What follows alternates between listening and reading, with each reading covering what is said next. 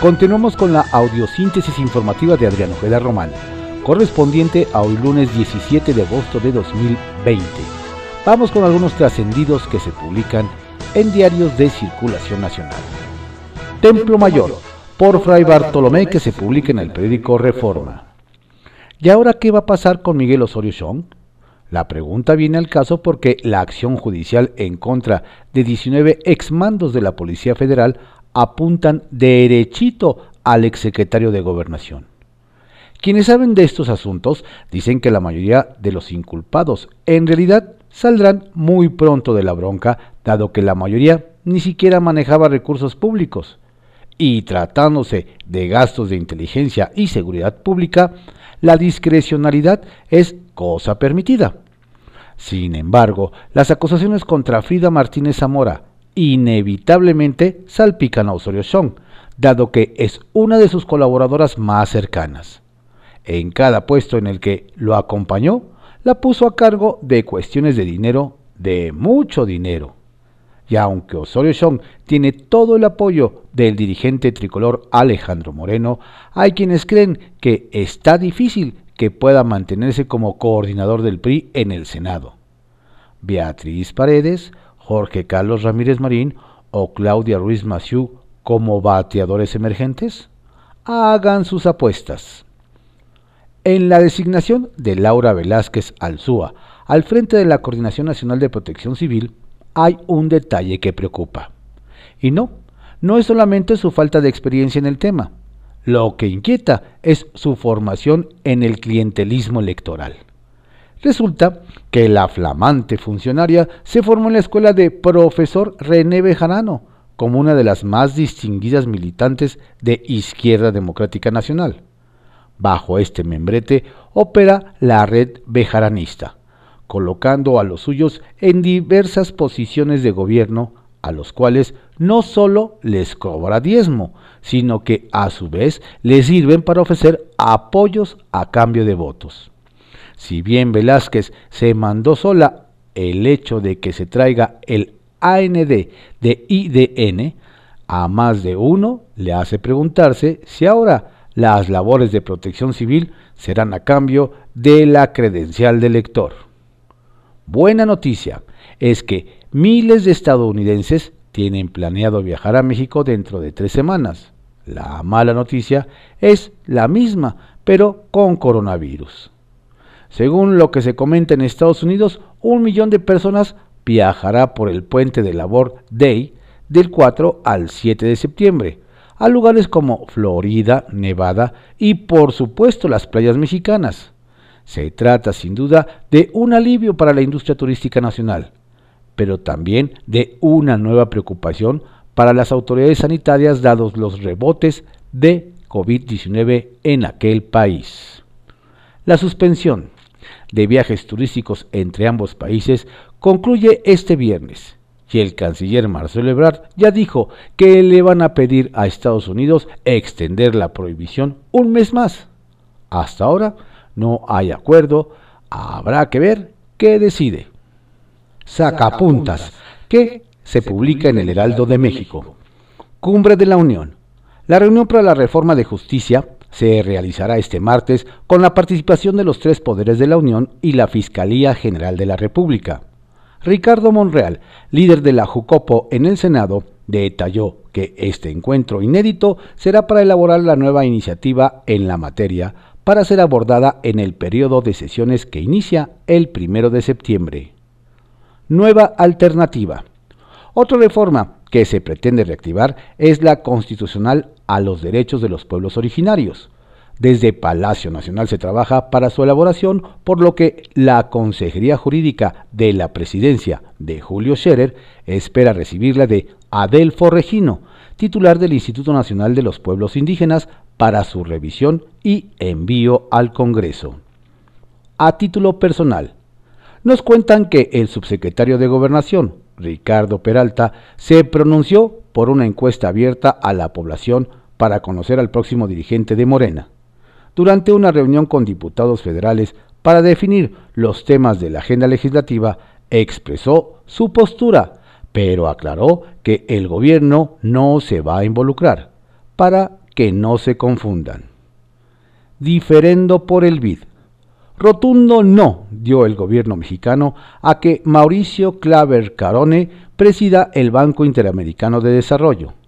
El subsecretario de la Cancillería, Maximiliano Reyes, dijo que México busca que el nuevo líder del organismo siga siendo latinoamericano, por lo que no apoyarán al candidato del presidente de Estados Unidos, Donald Trump, aunque se enoje. Tabasco se queda en rojo saltó el primer hijo desobediente de la 4T ante el semáforo epidemiológico que impone el subsecretario de Salud, Hugo López Gatel. El gobernador de Tabasco, Adán Augusto López, decidió ignorar el color naranja, donde el doctor colocó a la entidad. El mandatario mantiene el rojo durante todo agosto, porque dice no podemos cantar victoria. Pepe Grillo, que se publica en el periódico La Crónica. Morena, prioridades equivocadas. Taxista de ocasión, el diputado Mario Delgado estableció como prioridad de la bancada de Morena para el periodo ordinario de sesiones la eliminación del fuero presidencial. ¿Es una demanda ciudadana real en estos tiempos convulsos? ¿A alguno de sus pasajeros en sus horas de taxista le tocó el tema del fuero? Seguramente no.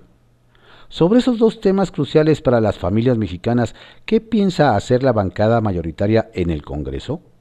La ciudadanía aguarda la respuesta.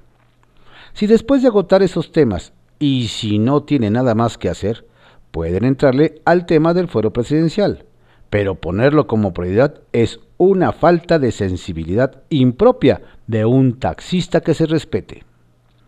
Precisar fechas.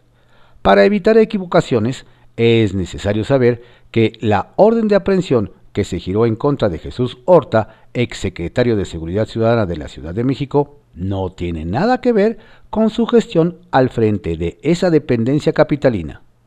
El proceso que se sigue en su contra es por su gestión en la Policía Federal en el periodo 2012-2014 al arranque del sexenio pasado. En la Ciudad de México, el Contralor General ha dicho que tiene un expediente administrativo en proceso que podría considerarse de carácter rutinario, pues dichas revisiones se inician cuando algún funcionario deja su encargo. Alianza prohibida. Las encuestas, las encuestas de preferencias electorales a menos de 10 meses de la realización de los comicios no pueden adelantar el resultado, pero sí plantean una tendencia.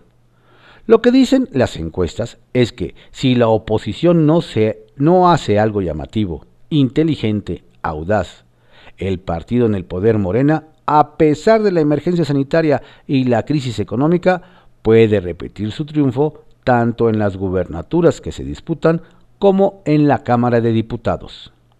El mejor aliado de Morena es una oposición confundida, tacaña, poquitera, concentrada en sobrevivir y no en triunfar.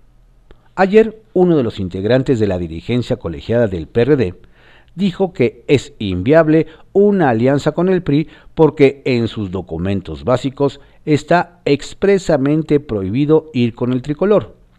Si quieren ir en alianza, tienen que realizar esos y otros cambios, pero ya o acostumbrarse a pasar un largo periodo en la fría banca de la oposición. Turismo, el largo plazo. El largo plazo es estratégico para la industria de viajes, más ahora que el corto plazo está cancelado hasta que las vacunas contra el coronavirus comiencen a aplicarse a nivel mundial. La Comisión Interamericana de Turismo, que depende de la OEA, realizó una reunión extraordinaria de ministros de turismo, presidida por el mexicano Miguel Torruco.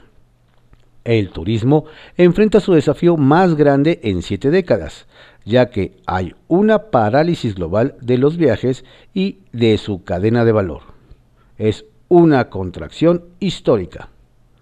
Hay, por supuesto, acciones de aplicación inmediata para sortear el temporal y activar las cajas registradoras de los negocios relacionados con el turismo. Pero es la oportunidad de trazar las líneas de largo plazo en el que una relación diferente con la naturaleza y niveles de calidad de rango serán necesarios para los destinos que quieren seguir en la jugada. Se requiere establecer un nuevo modelo más justo, eficiente y sostenible, cimentado en la innovación y la tecnología. Bajo reserva, que se publica en el periódico El Universal. Las contradicciones de la 4T. Ayer, el presidente del Sistema Público de Radio y Televisión, Genaro Villamil Rodríguez, en su participación en la conferencia de salud, pidió a los dueños de medios, reporteros y periodistas y todo profesional de la comunicación no revelar información personal de la persona que ha sido contagiada con el virus causado por el COVID-19. Sin embargo, estos llamados debieran hacerlos a las instancias gubernamentales de salud, como el IMSS, que justo ayer su boletín principal informó con lujo de datos personales el egreso de un ciudadano guatemalteco del hospital temporal en el Autódromo Hermanos Rodríguez. Además de contar su vida y obra, nombre completo, fecha de nacimiento del paciente, le tomó varias imágenes para hacer lucir su personal médico. Y luego, porque algunos de los propios secretarios de la autollamada 4 Transformación dicen que la 4T está llena de contradicciones? Los médicos fantasmas. Imposible. Es simplemente imposible que 585 médicos, paramédicos e ingenieros biomédicos cubanos hayan llegado a México para auxiliar durante la emergencia sanitaria a causa de COVID-19 y que las autoridades de salud no sepan quiénes son, cuántos son, qué hacen y dónde están. Por lo menos así lo han indicado diversas autoridades de la Secretaría de Salud y del Instituto Nacional de Migración que juegan al ping-pong, aventándose unos a otros la obligación de responder los cuestionamientos sobre el tema nos dicen que ya como sujetos obligados no quieren responder a la ciudadanía a través de los recursos de transparencia. Lo único que queda es que los legisladores los llamen a comparecer para que rindan cuentas sobre el tema. Pero por lo pronto esos médicos cubanos son como una especie de fantasmas a los que ninguna autoridad vio. Del Mazo y la lucha contra la violencia de género nos hacen ver que al revisar los datos oficiales se puede notar un avance en el combate contra la violencia de género en el Estado de México.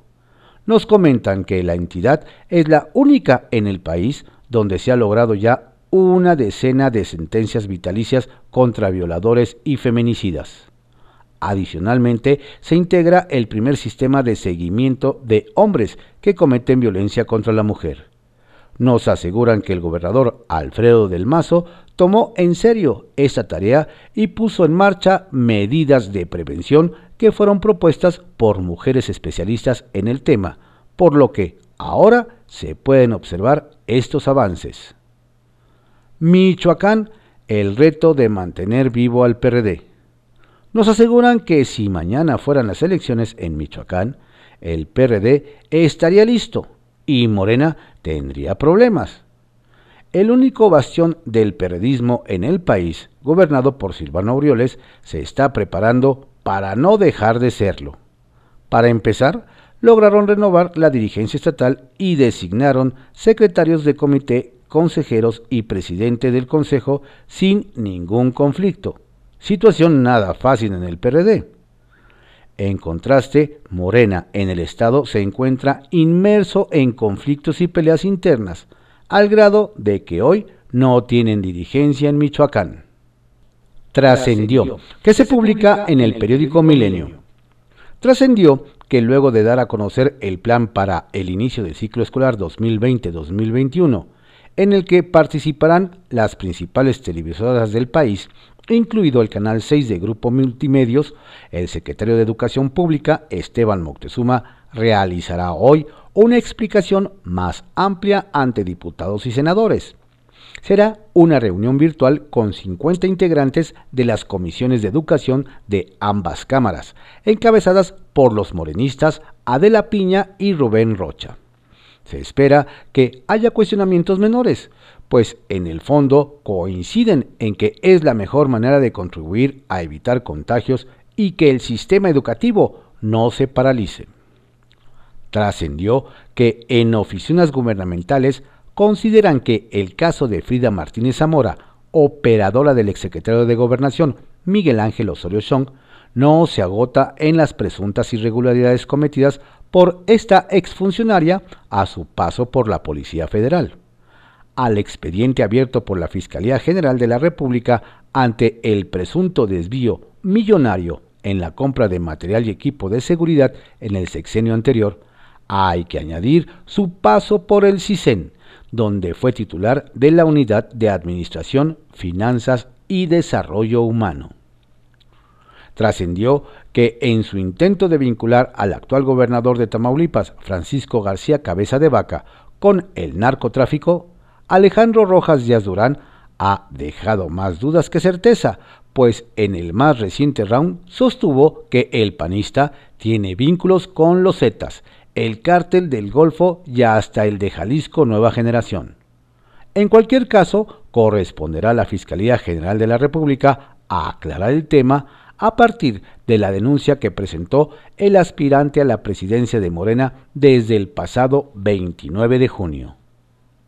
Redes de Poder, que se publica en Reporte Índigo. Presidente del Senado, por consenso. El aval del grupo parlamentario del PAN al senador morenista Eduardo Ramírez para que presida la mesa directiva de la Cámara Alta podría terminar de inclinar la balanza y abrir la puerta a la definición por consenso, nos comentan. Alejandro Armenta, igualmente cercano a Ricardo Monreal, ha dejado entrever que tiene otro proyecto político que sería la alcaldía de Puebla, por lo que podría declinar, mientras que Ovidio Peralta tampoco pondría objeción por bajarse públicamente de la contienda en el Senado. El único que tiene elementos para seguir en la pelea es el mexiquense Higinio Martínez, por lo que sigue siendo una incógnita si se mantendrá en la búsqueda de votos para la elección del próximo 24 de agosto. Esta semana se van a acelerar las negociaciones en el Senado. Agenda condicionada. A reserva de que la bancada de Morena en San Lázaro presente su agenda legislativa oficial, el coordinador Guinda, Mario Delgado, ya adelantó parte de sus objetivos, entre los que se ha propuesto un nuevo intento de eliminar el fuero presidencial, para lo cual se requiere mayoría calificada. Es decir, Morena necesita los votos de todos sus aliados, sobre todo del PT. ¿Por qué es importante recordarlo? Porque los petistas buscan la presidencia de la mesa directiva a pesar de haber un acuerdo fundacional para que el PRI la ocupe durante el último año de esta legislatura. La posición que tome Morena en esta pugna podría condicionar los votos que requiere para hacer cambios constitucionales. ¿O acaso buscarán esos sufragios con el PRI? Otro gober futbolero ya empieza a causar molestia entre los sinaloenses la atención y el tiempo que el gobernador Quirino Ordaz Coppel le dedica todos los días al equipo de fútbol Mazatlán, como niño con juguete nuevo. ¿Por qué tanto empeño?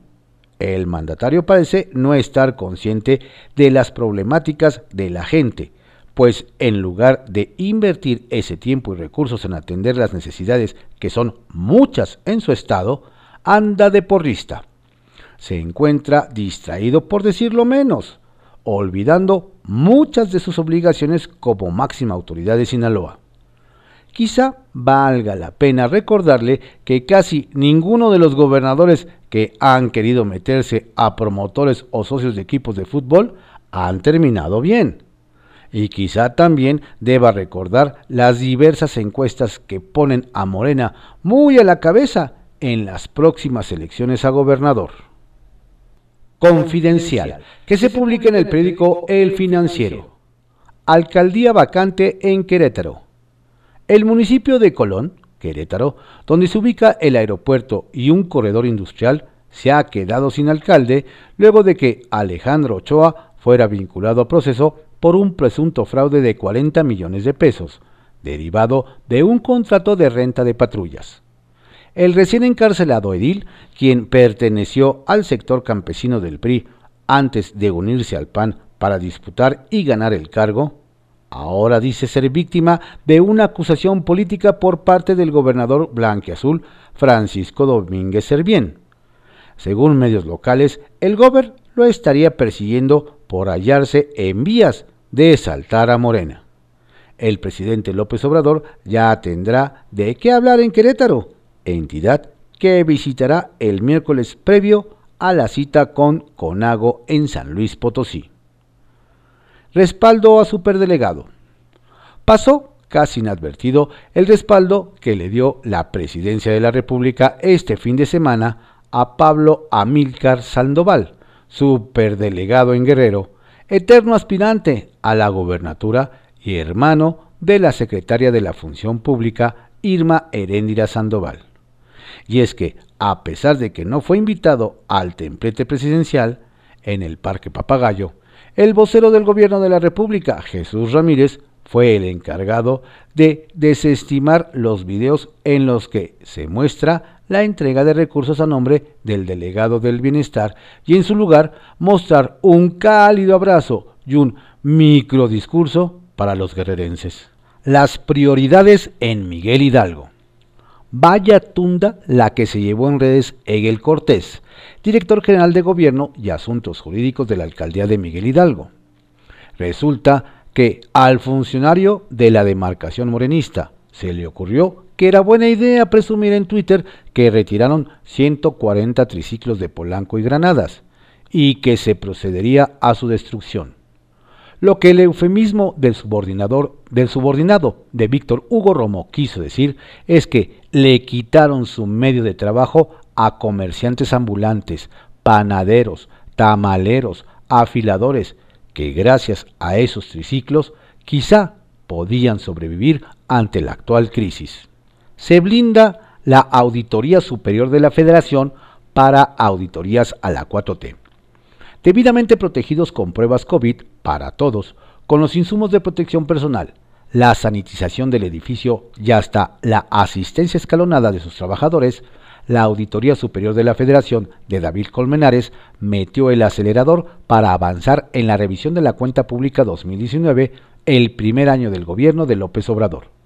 Señaló que las labores auditadas son actividades de carácter fundamental en el Estado mexicano y que asegurarán su continuidad preservando la salud de sus funcionarios.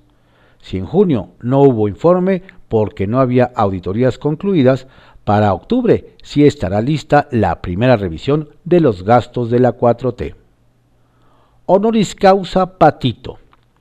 La polémica conductora de Telescándalos, Laura Bozo, no dejó que, el, que le vieran la cara, o al menos así lo dejó ver al asegurar que había tirado a la basura el diploma que le entregó hace un año el claustro doctoral mexicano y el claustro académico universitario, conjuntamente con el Centro Educativo Universitario de Morelos y el Centro Universitario Inglés, luego de haber sido acusada de haber pagado 30 mil pesos a cambio del certificado. Fui engañada pensando que era una organización seria y como idiota caí, pero lo boté a la basura arremetió en sus redes sociales ayer. Esto luego de enterarse que un grupo de youtubers de la mañanera, entre ellos Lord Molecula, recibiera el mismo galardón y lo presumieran como un logro periodístico hasta con toga y birrete.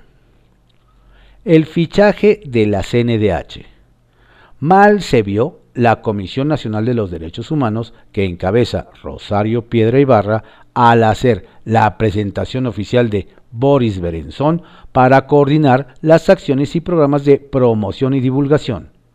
Resulta que el nuevo funcionario de la CNDH fue destituido de la UNAM en enero de 2013 por plagiar su tesis doctoral.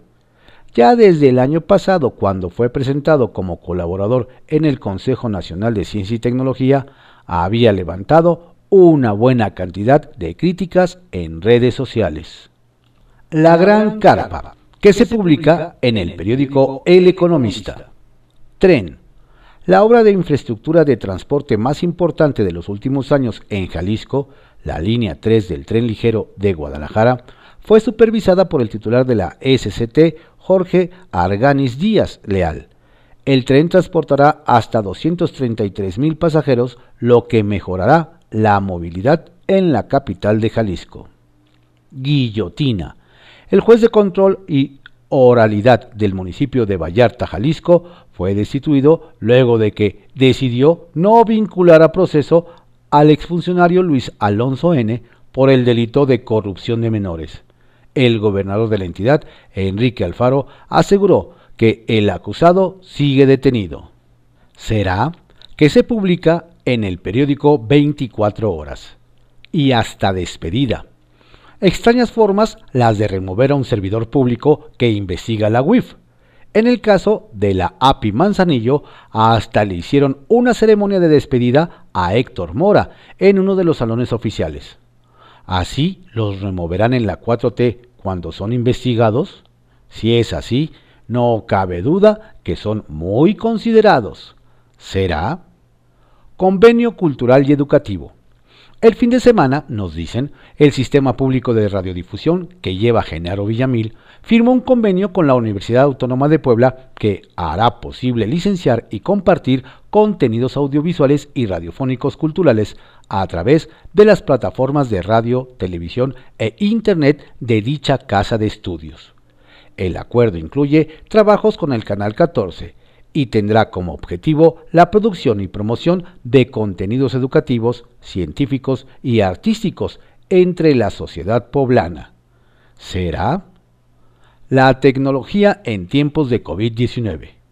La pandemia no puede suspender o dejar en pausa los procesos democráticos, y menos en tiempos en que la tecnología está tan desarrollada para continuar con los trabajos, como los juicios en línea que se han implementado en el Tribunal Electoral del Poder Judicial de la Federación que encabeza el magistrado Felipe Fuentes.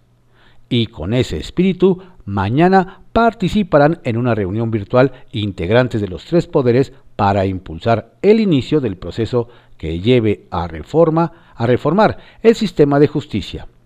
Hay en puerta 24 propuestas de modificación a la Constitución 7. A la Ley Orgánica del Poder Judicial de la Federación. ¿Será? A atender el barrio. En la alcaldía de Cuauhtémoc inició el programa piloto Con todo al barrio, que buscará desahogar las peticiones de los vecinos acumuladas durante la pandemia. Eso sí, con todos los protocolos necesarios. El piloto se lleva a cabo en la colonia Tránsito a ver si pronto la extienden a otras colonias como la Tabacalera, la Cuauhtémoc o la Juárez, en donde sí hay pendientes acumulados. ¿Será? Las aguas toman su cauce.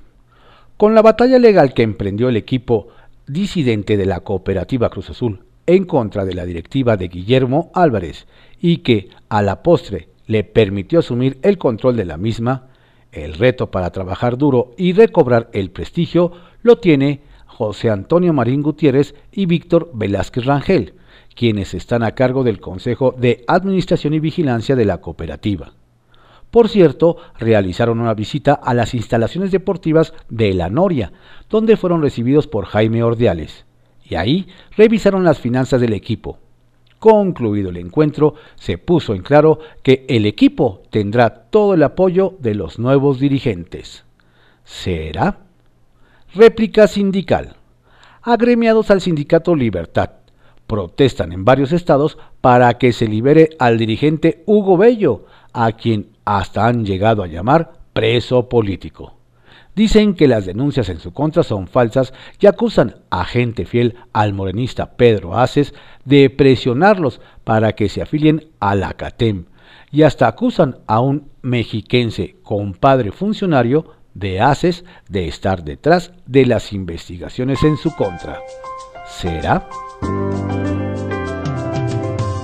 Estos fueron algunos trascendidos que se publican en diarios de circulación nacional en la audiosíntesis informativa de Adrián Ojeda Román, correspondiente a hoy lunes 17 de agosto de 2020. Tenga usted un estupendo día y una excelente semana.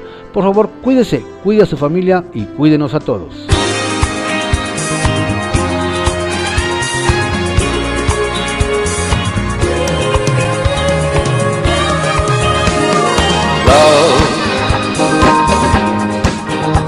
Exciting and new. Come aboard. We're expecting you and love. Life's sweetest reward. Let it flow.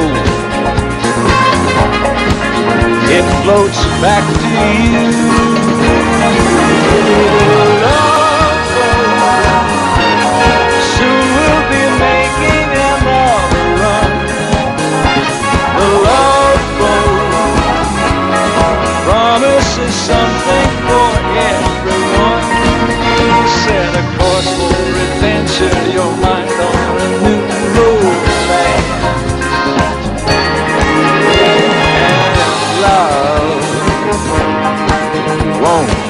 anymore.